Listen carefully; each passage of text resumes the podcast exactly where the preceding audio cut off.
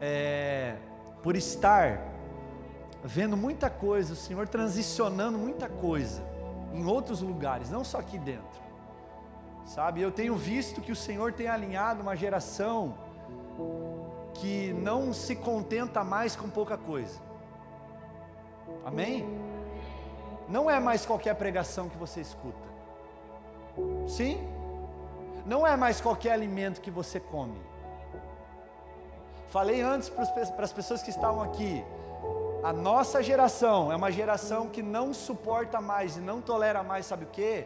Crente meia boca.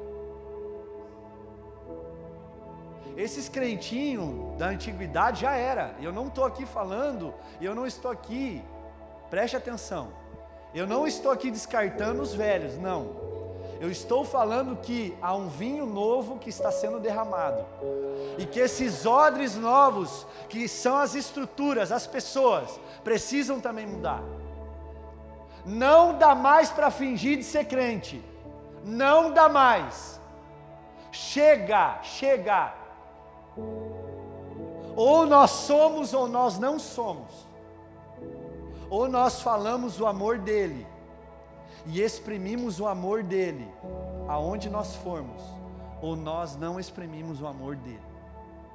E nós seremos mais um que tem tantos aí. E nós estamos falando sobre as alianças. Deus tem falado conosco. Sábado passado nós demos uma introdução sobre isso. Hoje nós continuamos a falar sobre as alianças. Amém? Então hoje nós estamos na segunda a segunda mensagem.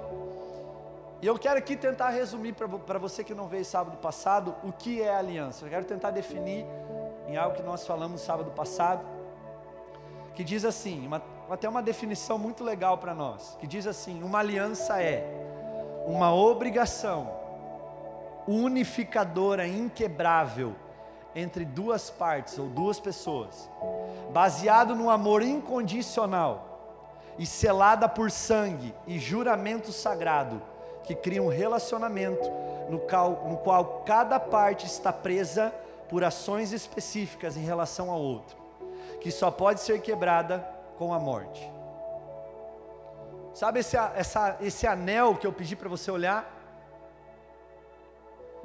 Quando nós falamos em aliança, muitos de nós, inclusive eu, a gente remete à aliança só o anel que tem no dedo, né?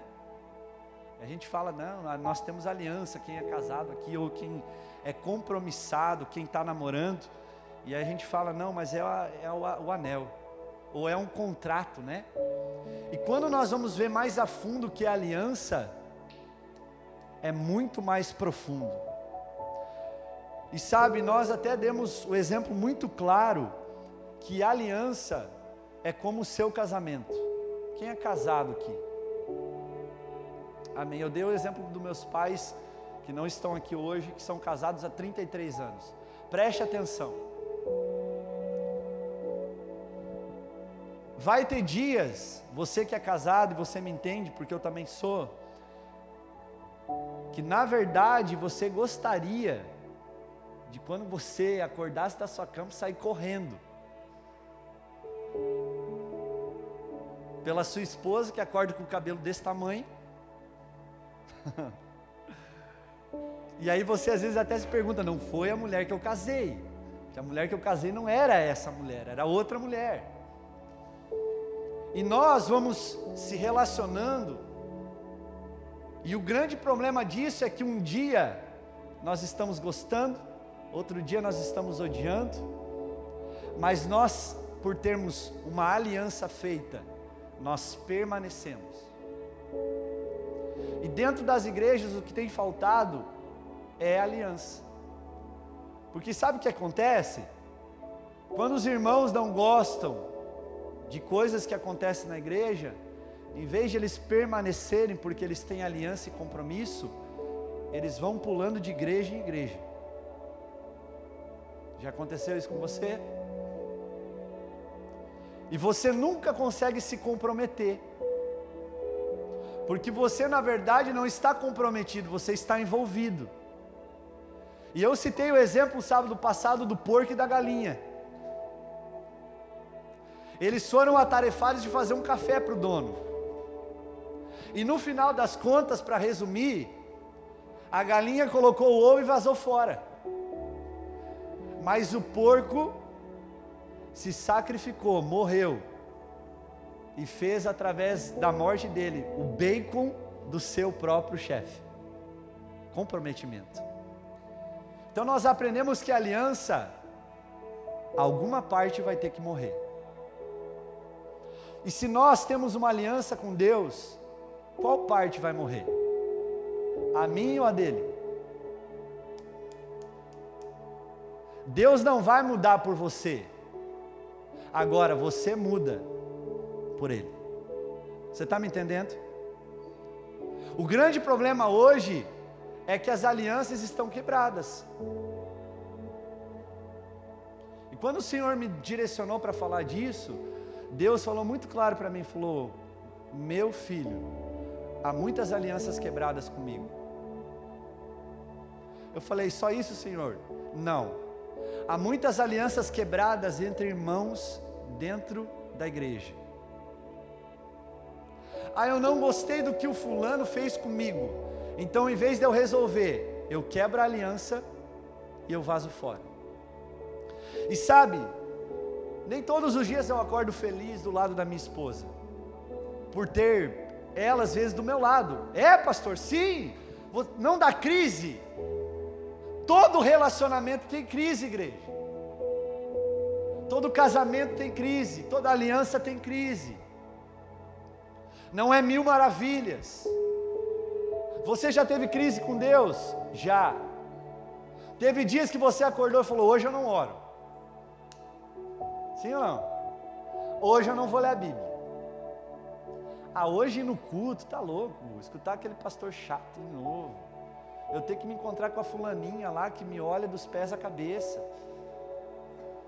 Eu tenho que dar paz para o irmãozinho que só me encara na igreja. E o meu relacionamento, a minha aliança vai se quebrando. Eu não vou no culto, eu não oro, eu não leio mais a Bíblia, e o meu compromisso, meu comprometimento com o Senhor vai sendo quebrado. Então, todos nós, igreja, olha para cá, enfrentamos crises. Você pode cutucar quem está do seu lado, seja na direita ou na esquerda, e falou: Ei, fala para ele, ei, ei, fala aí, ei. Se eu não tive crise com você, ainda eu vou ter.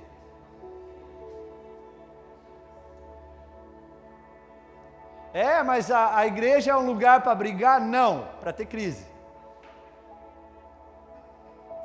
As espadas estão sendo afiadas. Porque se nós estamos aqui sendo preparados e treinados, vai ter confrontos, vai ter crises. Vai. Então, igreja não é um lugar para gente perfeita. É um lugar para mim e para você, que tem defeito, que tem problema. Igreja do santo, sim, é do santo, dos escolhidos, porque eu e você somos escolhidos. Mas é uma igreja de imperfeitos, pessoas que precisam todos os dias melhorarem. Então vai ter crise. Quantas crises você já teve com Deus? Você falar, eu nunca mais vou buscar o Senhor, mas daí daqui um pouco, ah, eu não vivo sem Ti, Senhor. Não aconteceu isso com você? Então, quando nós falamos de aliança, é uma força transformadora das nossas ações, das nossas reações e sentimentos. Nós temos visto uma igreja almática, uma igreja que é movida no sentimento, e não no espírito. E quando nós entendemos que a aliança que Deus faz comigo e com você é pelo espírito e não pela alma, a minha alma e a sua não pode falar mais alto. Quantas vezes nós viemos para a igreja e daí é aquele ditado popular: Nossa, mas estava pesado aquele ambiente, né? Será que o ambiente estava pesado ou você estava pesado? Porque quando eu entendo que eu transformo o ambiente, eu posso ir num lugar mais pesado e lá vai ficar leve. Porque eu carrego Cristo dentro de mim. Eu posso no meio de um terreiro de macumba e todo mundo cair endemoniado, porque eu tenho a luz de Cristo. Esse é o Evangelho que me habilita a transformar o mundo e as pessoas que estão ao meu redor. Então nós vivemos tentando achar um ambiente legal, mas a gente nunca quer mudar. Não é verdade, igreja? Não é verdade isso? Nós sempre tentamos achar um culpado para as nossas imperfeições e mais, irresponsabilidades. Tentamos achar um culpado para aquilo que nós fizemos de errado. Então, o alvo e a base da aliança que o Senhor quer de nós é a comunhão que nós precisamos ter com Ele. Imagine, igreja, quando o homem se une à mulher, ele se torna uma só carne uma pessoa só. Quando nós estamos aqui como igreja, imagine que você é uma batata, nós falamos isso sábado passado, você é uma batatona bem grande, deliciosa, você é uma batata. Mas que quando você está aqui junto com os seus irmãos, você é um purê.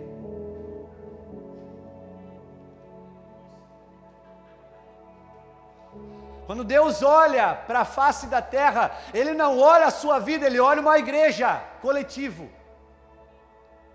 Sabe qual é a expressão comunal do Senhor na, na, aqui na terra? A expressão da trindade aqui na terra, sabe qual é? A expressão do Pai, do Filho e do Espírito Santo, a igreja do Senhor. Mas uma igreja que tem aliança, não só com Ele, uns com os outros. Pergunte para quem está do seu lado: você está disposto a morrer? E agora complementa por mim. Ô oh, pastor, mas eu nem conheço. Pela minha esposa, até vai. Tem uns irmãos aí que não falaram nada, que nem pela esposa. A minha esposa, que morra. Já estou orando para Deus levar mesmo, né?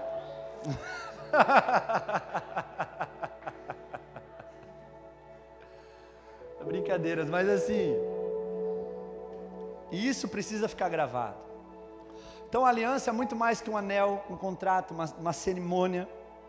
A aliança é um compromisso que eu assumo e me comprometo, e comprometo a minha vida, e eu empenho todas as minhas forças com quem eu estou me aliançando. A Bíblia diz em Amós 3, eu quero que você ouça isso aqui, se você depois quiser marcar na sua Bíblia, marque. Diz assim, Amós 3, verso 3: Porventura andarão dois juntos se não estiverem de acordo?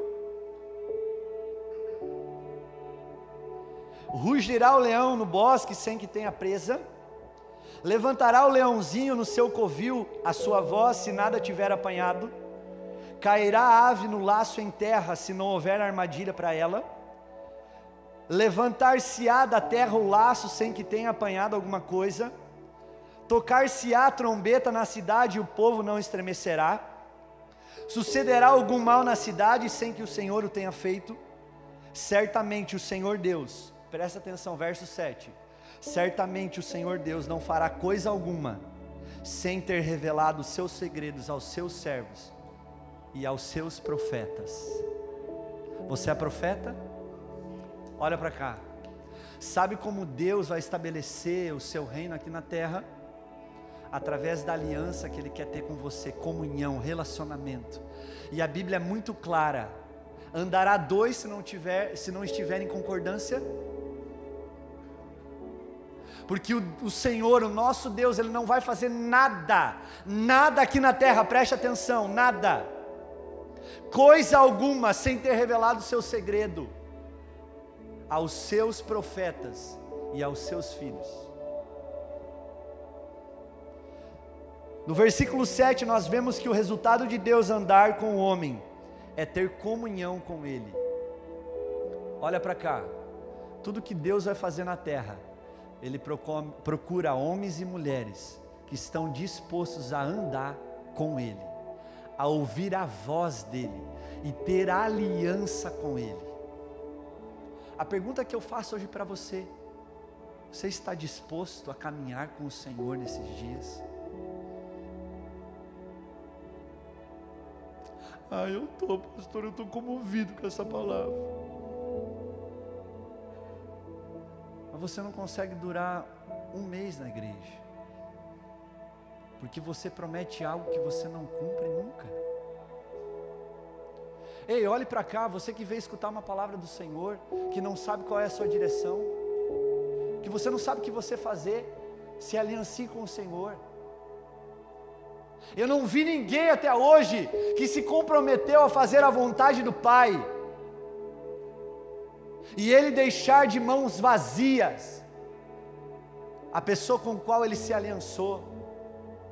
A Bíblia diz em Números 23, 19, que Deus não é homem para mentir, nem filho do homem para se arrepender. O que ele promete, ele cumpre no tempo devido. A Bíblia diz que Deus não pode ir com a sua própria natureza, porque a sua natureza é de fidelidade, o que Ele promete, Ele vai cumprir. Agora nós, quantas e quantas vezes somos infiéis ao Senhor, quebramos protocolos e compromissos com Ele, alianças com Ele, mas Ele continua nos abençoando. Então, na comunhão de andar junto com o homem, Deus lhe revela os seus segredos pergunta que eu faço hoje, muito direta ao seu coração, é: quanto, quanto tempo faz que você não ouve mais o Senhor? Que está uma bagunça a tua vida. Quanto tempo faz que você não tira um tempo para ouvir Ele, sem você falar um pouco?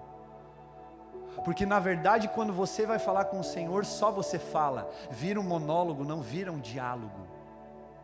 Só você abre a boca e fala, você não consegue ouvir o Senhor.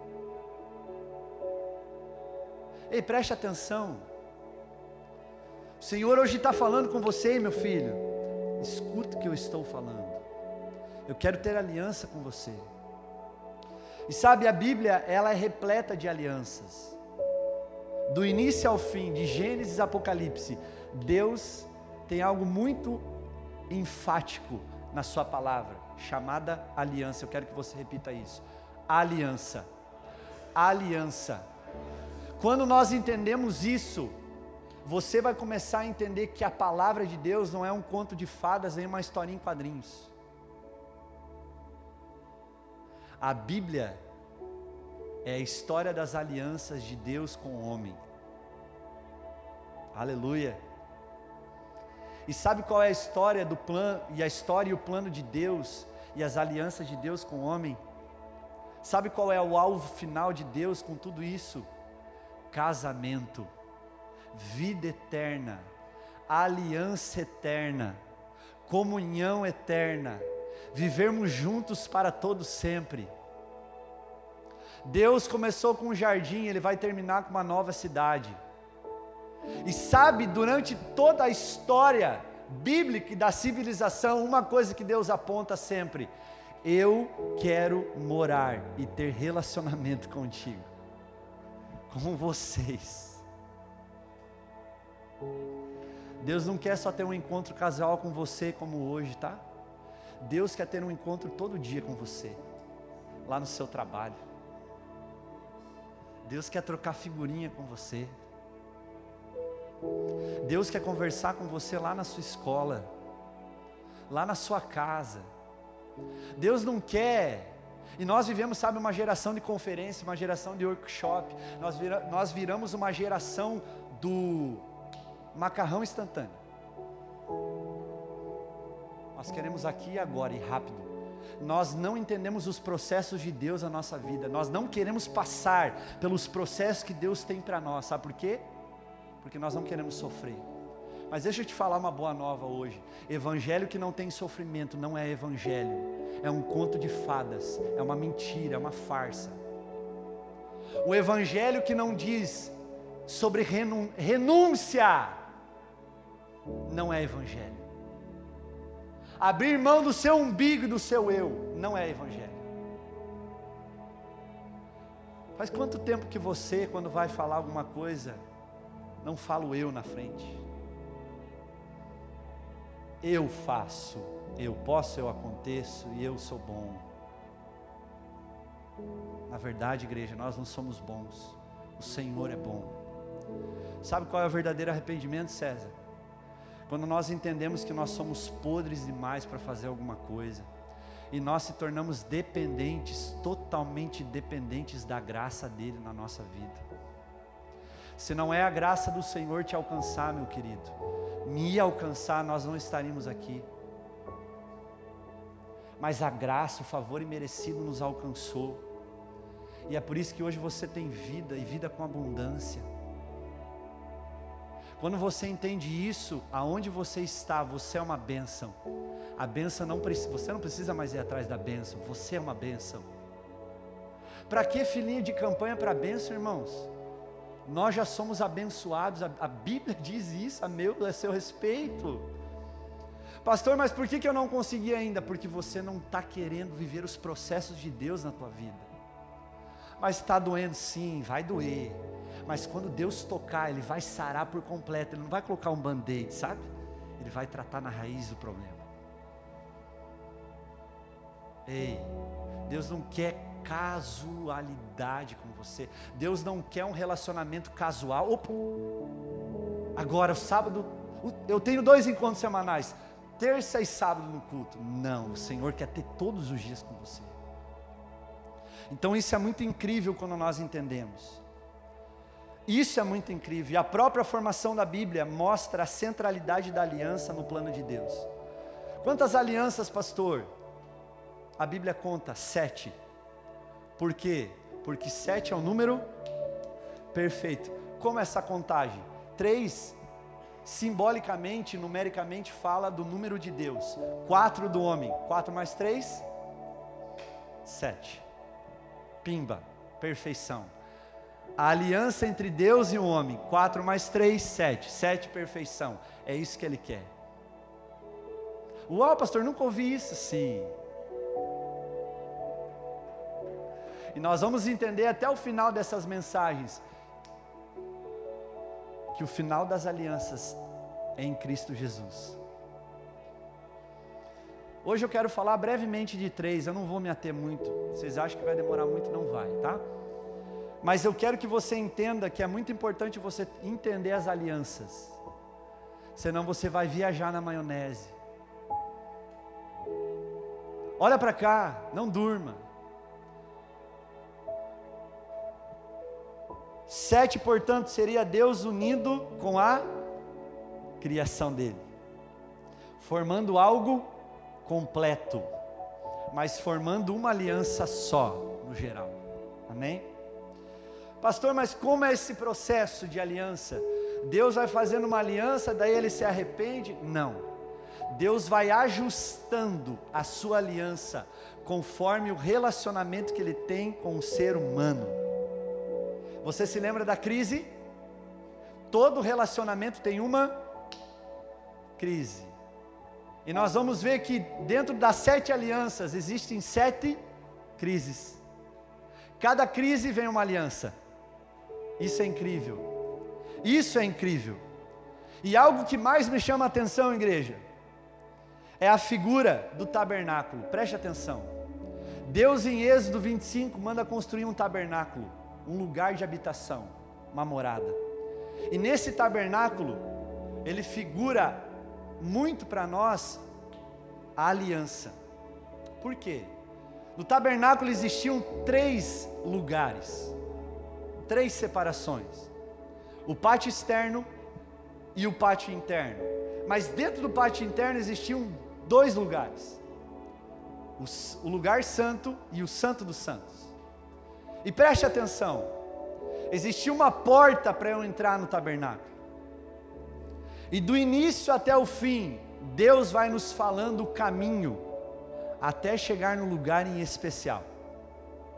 Nós passamos pelo altar de bronze, pela bacia de bronze, no ato externo, representando a fé no sacrifício de Jesus e o batismo nas águas, pela purificação dos nossos pecados, entrando um pouquinho mais dentro do, ó, preste atenção, do tabernáculo, existia o candelabro, existiam os pães da preposição, existia o altar do incenso, o candelabro representando a figura do Espírito Santo, os pães, a preposição representando a palavra de Deus, o altar do incenso que representa as nossas orações. Mas existia dentro do pátio interno um véu que separava um lugar do outro. Lugar santo e o santo dos santos. E adivinha o que estava no lugar central daquele tabernáculo? Como? A arca da. Pegaram? Todo o tabernáculo estava sendo feito para uma coisa só: aliança. A aliança. A arca da aliança, igreja, representava a aliança que Deus tinha com o povo. Por que, que Davi mandou buscar a arca da aliança?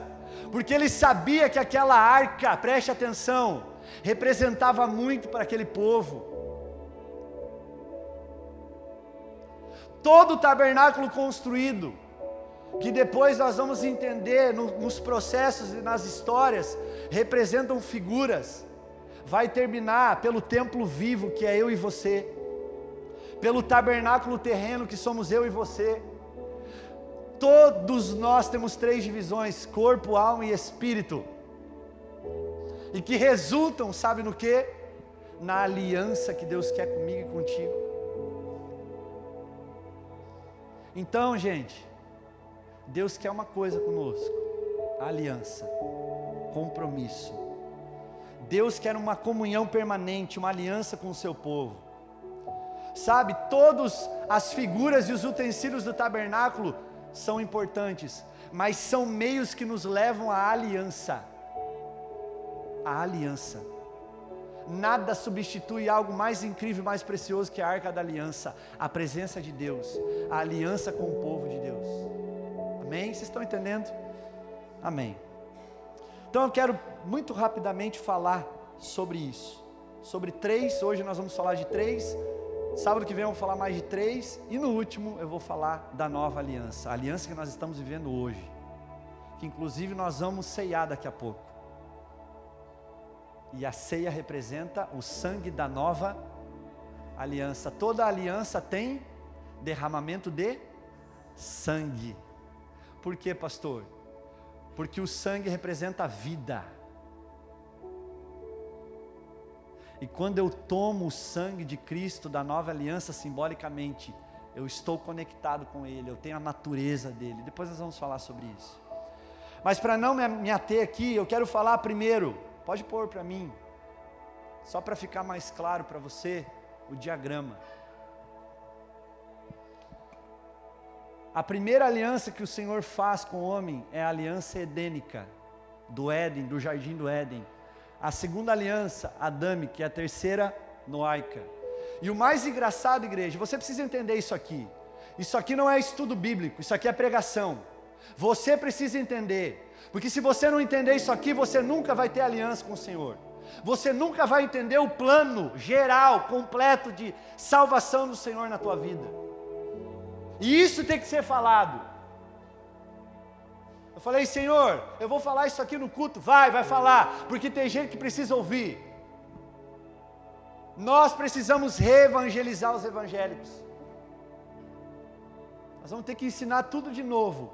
Então, nós entendemos pela palavra de Deus que essas alianças elas vão caindo. Nós vamos entender isso.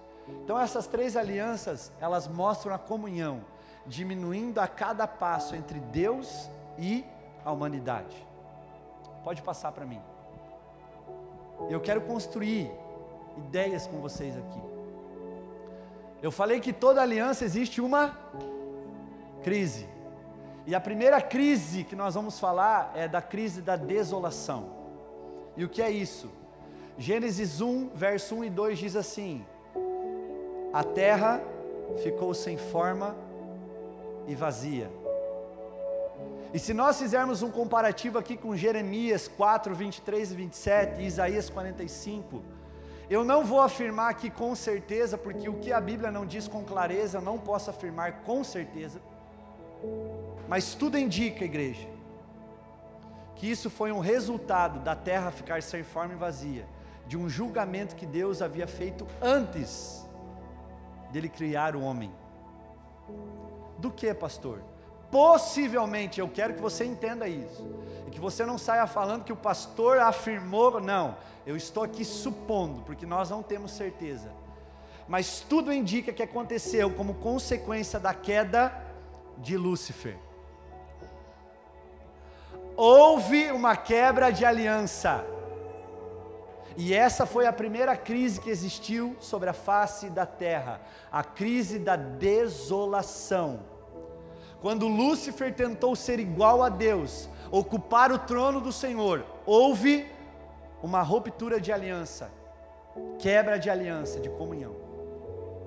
E isso trouxe uma crise de desolação, e luz e trevas, perdão, trevas sobre a criação de Deus. E do meio dessa situação surgiu a primeira aliança, chamada Aliança Edênica.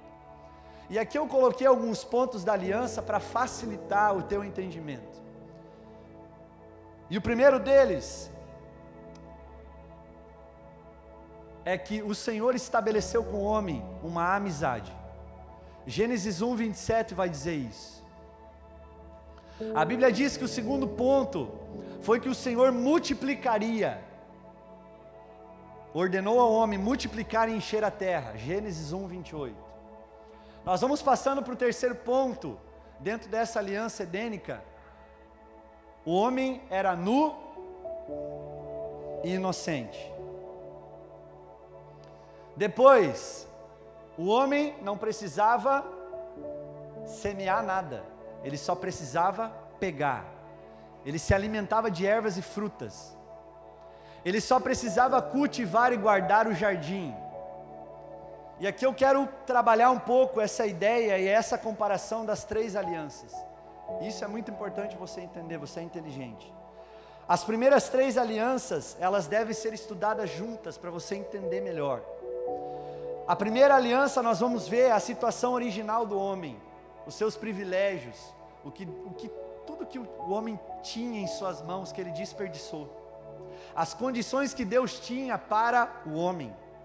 A segunda e a terceira aliança com qual nós vamos falar mostram como Deus tratou com a entrada do pecado no mundo. Como o homem caiu de forma progressiva por causa da quebra de aliança. Então, o primeiro ponto da aliança edênica é a amizade com Deus. Na aliança adâmica, já partindo para a segunda aliança, eu quero aqui fazer um comparativo ela fala que agora não existe mais amizade com Deus, mas a inimizade com a serpente. Mas existe também a promessa do Salvador. Quando a mulher é enganada, Eva é enganada, preste atenção. A Bíblia diz que da mesma forma que a mulher ela foi enganada, daquela mesma mulher seria gerado o Salvador, que esmagaria a cabeça da serpente.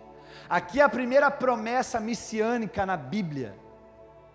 Então nós temos uma inimizade com a serpente, mas também uma promessa do Salvador. E na terceira aliança, a aliança noaica, ou de Noé, para você entender, nós temos a promessa que nunca mais a terra seria destruída através da água. Então nós vamos ver um plano progressivo do homem para a queda. Você já vai entender no contexto geral. Partindo agora para o segundo ponto, nas três alianças, as três falam da multiplicação e do enchimento da terra. Na primeira aliança é multiplicar e encher a terra para a sujeição a Deus. A segunda, preste atenção, é a multiplicação mas agora com dores. A mulher teria dores. E o homem, além de gerar o seu próprio fruto, teria que dominar a mulher, teria que cuidar a mulher. E isso tomou tempo do homem. E na terceira aliança, a multiplicação existe, o enchimento também, mas aí já num clima de guerra e num clima de medo. Então nós podemos ver um declínio progressivo, um distanciamento do homem com Deus. As coisas começaram a se tornar cada vez piores. Mas nós vamos entender que no final das sete alianças, Deus, Ele vai caindo, mas daqui a pouco vai subindo, para que nós possamos novamente estabelecer o estado original do homem, a comunhão eterna que ele tinha desde do Éden, desde o jardim do Éden. Não durma, por favor. A Bíblia diz que nessas alianças, do terceiro ponto, a primeira eles eram nu e inocentes. E preste atenção, nessa aliança, como eles eram dependentes de Deus, eles não tinham vergonha de si próprios. Mas nós vamos vendo que as alianças vão progredindo, as crises também, e agora, na segunda aliança, por causa da queda do homem, o homem agora tem que se vestir e com vergonha. Começa a entrar o estado de independência do homem a Deus. Dentro disso, existe a crise do dilúvio, eu vou estar falando, mas existem as, as estações permanentes, onde a Bíblia diz que o Senhor, preste atenção, colocaria as estações como uma aliança com a terra. Enquanto houvesse estação na terra, haveria aliança com o homem. No quarto ponto, nós vamos ver que o homem só precisava comer. E a alimentação do homem era ervas e frutas. Na segunda, era só pão. O homem precisava produzir o seu próprio alimento. O homem precisava lutar com a própria terra, com os próprios espinhos e abrolhos que ela produzia, começou a produzir, devido à queda, devido ao pecado, devido à mudança de natureza inicial. Nós vamos para a terceira aliança, dentro desse, dessa crise do dilúvio, onde Deus estabelece aliança com Noé, e aí ele começa a liberar a alimentação com carne de animais. Nós vamos chegando no quinto ponto, e nós vamos ver que o Senhor estabelece, como na primeira aliança, o cultivo e o guardar do jardim. Na segunda, o trabalho com suor e fadiga. E no terceiro, ele não fala muito sobre trabalho. Mas preste atenção, para o homem começa a ficar cada vez pior. Para o homem começa a ficar cada vez pior. Tudo estava ao alcance do homem, mas agora o homem começa a ter que ir atrás de tudo. O sexto ponto fala da proibição que o homem tinha dentro da aliança edênica de não comer a árvore do conhecimento do bem e do mal. E nós vamos entender que quando eles comem e que é gerado a segunda crise, que entra a segunda aliança, Deus agora não proíbe mais o fruto do conhecimento do bem e do mal, mas Deus proíbe o fruto da árvore da vida. E por que isso, pastor? Porque se eles não entenderam que quando eles comessem do conhecimento do bem e do mal, eles se tornariam independentes do Senhor, o Senhor falou: Ei, chega. Porque se agora eles não entenderam isso, entrou o pecado, se eles comerem do fruto da, o fruto da vida, eles serão eternamente pecadores, eternamente eles serão de uma natureza caída então eu vou proibir. E é isso que o Senhor estabelece na segunda aliança. E na terceira aliança, entrando a crise, o Senhor proíbe de comer do sangue dos animais. Por que isso, pastor? Porque a Bíblia diz que aonde há sangue há vida. E toda a carne depende do sangue para viver. Deus já estava apontando, ei, eu não quero que vocês comam do sangue dos animais. Eu não quero que vocês tenham alianças com os animais. Eu quero que vocês tenham aliança com o meu filho Jesus e nós vamos falar sobre isso. E o último sétimo, sétimo ponto, ele fala das consequências das alianças. A primeira, ou ele obedecia ou ele morria. Se ele comesse do fruto, ele iria morrer. E é isso que aconteceu. Entramos na segunda aliança. E agora o homem entra num estado de pecado, de queda do homem.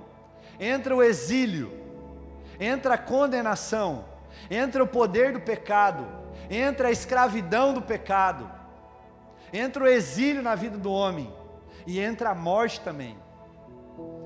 Vem uma outra crise, a crise do dilúvio, entramos na terceira aliança e nós entramos como consequência e último ponto, o medo e a guerra. A Bíblia diz que o Senhor vai estabelecer um pacto, uma aliança com Noé. E a Bíblia diz em Gênesis capítulo 6 que ele não tem mais prazer sobre a face da terra. Ele quer exterminar tudo. Mas ele acha graça diante dos olhos e da vida de Noé. Porém, como consequência e último ponto, nós vamos ver que entra junto disso medo e a guerra. Nós vamos ver dentro dessas alianças que começa a ver a lacuna entre Deus e o homem. O homem cada vez mais se distancia de Deus. Começa a ficar pesado para o homem. O que, que eu quero que você entenda de tudo isso? Eu quero que você entenda que desde a primeira aliança, a, aliança, a primeira aliança trata, trata o homem com Deus de uma forma leve. Mas a segunda e a terceira começa a mostrar para o homem a consequência do pecado, a consequência de nós não andarmos em comunhão com o Senhor. O que, que eu quero que fique claro no teu coração, diante de tanta informação que eu passei, que eu acho que você está boiando, boiando bastante. Uma coisa só o Senhor queria: comunhão. O plano de Deus nunca foi querer colocar obrigações aos homens. O estado original do homem é viver livremente com a criação. Preste atenção, quando Eva cai no pecado, a Bíblia diz que ela dá para Adão comer. Eles caem, os dois caem. O pecado entra a desobediência entra, a independência entra. Mas observe que quando Deus vai ter um encontro com eles, naquela tardezinha de Gênesis 3, 8, 3, 6, se não me engano, a Bíblia diz que Deus não fala para eles e nem pergunta para eles, ei, o que vocês estavam fazendo? Deus pergunta onde vocês estão. Porque Deus sempre quis ter uma aliança em comunhão com o ser humano. O que o Senhor hoje está nos perguntando diante de tudo que nós ouvimos é: aonde você está? Aonde você está? Aonde você está? Onde você está?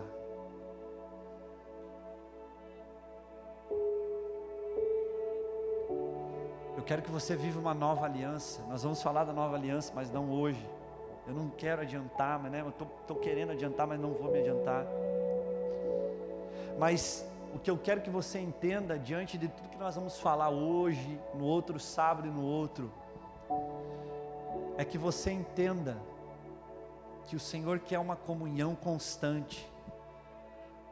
Eu não coloquei aqui, mas todas as comunhões que Deus tem com o homem, na primeira foi provisória, na segunda foi cortada, na terceira foi também cortada todas elas, preste atenção, o Senhor está apontando para um caminho só: quero ter comunhão constante e permanente com o meu povo. Aleluia. Quero que você feche os olhos, eu quero orar por você. Senhor Jesus Cristo, nós queremos viver, Pai um tempo de uma nova aliança com o Senhor. Sabemos que toda aliança tem as suas crises, Pai. E eu acredito que muitas pessoas hoje estão enfrentando crises contigo. Crises no casamento, crises dentro de casa com seus filhos. Mas o Senhor hoje está nos chamando para uma aliança, uma aliança permanente, Pai, que não se acabará. Pelo sangue da nova aliança pelo sangue da nova aliança. Por isso, Senhor, eu oro nesta noite, Pai. Estabelece sobre corações aqui, Pai. algo novo, algo novo, algo que possa tocá-los. Eu oro nessa noite, Espírito Santo, para uma comunhão que vem para estabelecer, Jesus, uma vida eterna para todo sempre. Chega de envolvimentos aqui, Pai. Nós queremos comprometimento com o Senhor. Tira a incredulidade de pessoas que estão aqui, Pai. Pessoas aqui, Espírito Santo,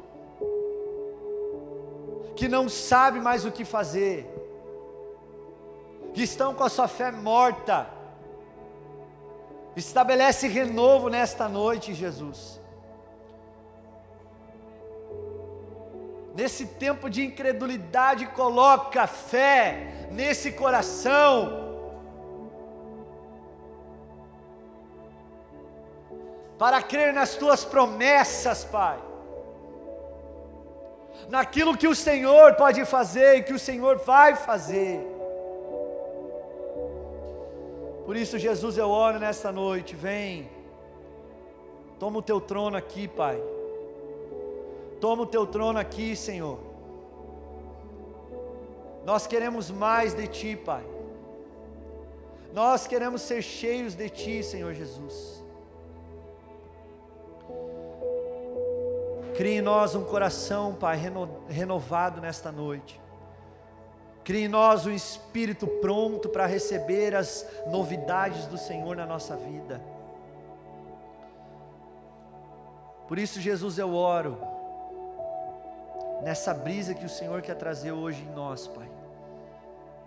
Uma aliança nova, Senhor, em nome de Jesus. Amém, igreja?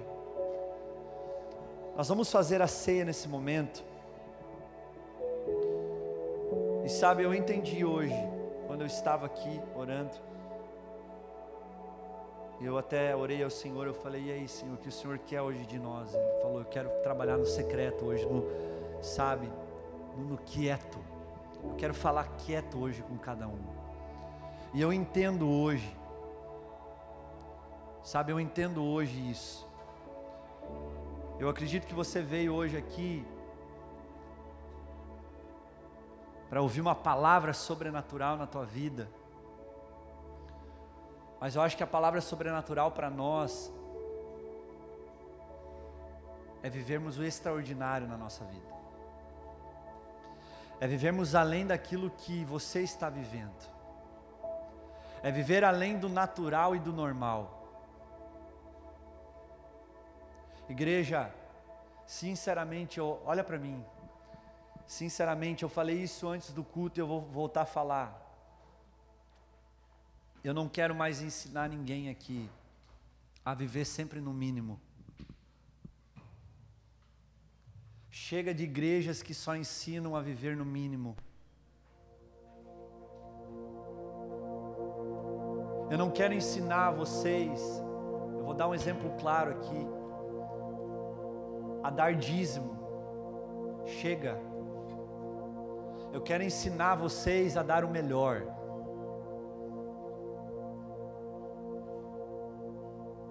Há pessoas que estão vivendo de forma ordinária e vivendo só o mínimo, porque não querem renunciar tudo quanto têm.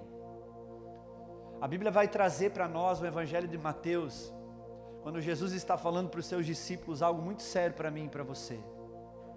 Ele diz assim: Ei, aquele que ama mais o seu pai, a sua mãe, os seus irmãos, não é digno de mim. Porque aquele que faz a vontade do meu pai, esse sim é o meu pai, a minha mãe e os meus irmãos. Porque aquele que não renuncia a tudo quanto tem, não pode ser o meu discípulo. Quanto você está disposto a renunciar? Da sua vida para viver aquilo que Ele tem na sua vida e o que Ele quer fazer na sua vida. Sabe, eu não quero que você entenda para o lado errado. Dízimo é princípio, oferta é princípio. Eu estou falando do lado de contribuição, poderia falar em qualquer outra área. Mas hoje sabe o que acontece nas igrejas? Eu dou dízimo. Eu fiz a minha parte. E aí aparece uma pessoa na minha porta que precisa de alimento. Eu não dou. Porque eu já dei o dízimo. Eu já dei o meu mínimo na igreja. Então é a igreja que se vira. Tem acontecido isso dentro das igrejas, sabe? Eu vivo o mínimo. Quando nós entendemos que Jesus foi uma pessoa extraordinária, Jesus não viveu de forma normal, Jesus viveu de forma sobrenatural, de forma extraordinária. Jesus fala: Ei, se te convidam a caminhar uma milha, não caminhe uma, caminhe duas, vai duas com Ele. Faça sempre a mais daquilo que você está recebendo do Senhor. O que eu estou falando com isso, ei? Nós vamos ver que todas as alianças têm um declínio do homem. Há um afastamento do relacionamento do homem, sabe por quê? Porque o homem só fazia aquilo que lhe era pedido. E hoje são dias que nós não temos que fazer aquilo que é pedido, nós temos que fazer além daquilo que é pedido. O Senhor pede a você a sua obediência, dê a sua melhor obediência e mais ainda o Senhor pede para você fazer algo pelo seu irmão, faça e faça pelo outro também. Só o normal, igreja, não muda nada. Ou somos radicais, ou mudamos a nossa postura, ou seremos normais como qualquer outro que tem aí fora. Queremos ganhar Francisco Beltrão? Sim? com esse amém falido teu, você não toca nem a formiga que está embaixo do seu pé. Falamos que somos a igreja do avivamento. Que avivamento?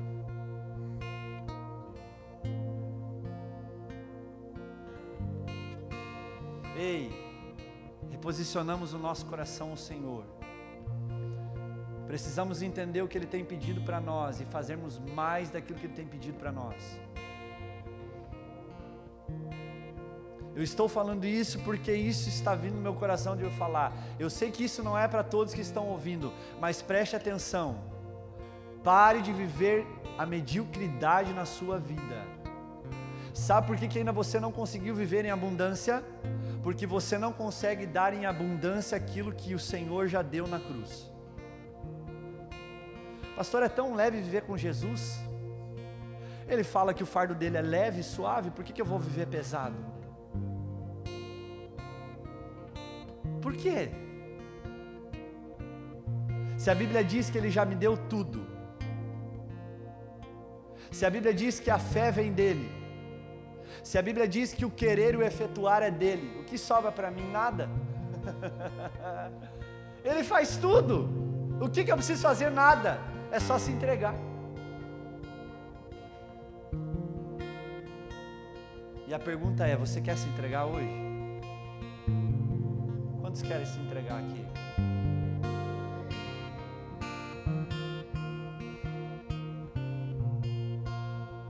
A obra que ele começa, ele vai terminar na sua vida, queridão. Sabe aquela promessa que você recebeu em 1800 e. Deixa para lá. Ele vai cumprir. Mas sabe o que está faltando? Ele fazer. Para de você fazer um pouco, deixa ele fazer. Você está atrapalhando Deus. Deus não precisa da sua ajuda.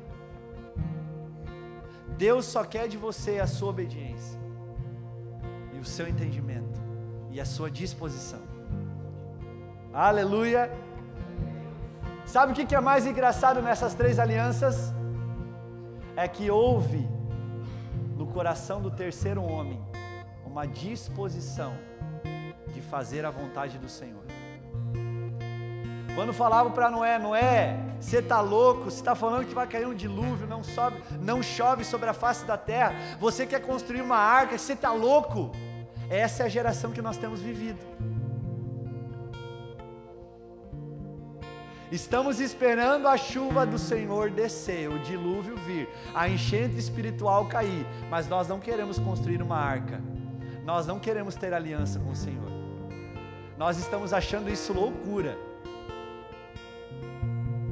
Ei, eu estou chamando hoje uma, uma igreja que está sendo chamada a construir uma arca.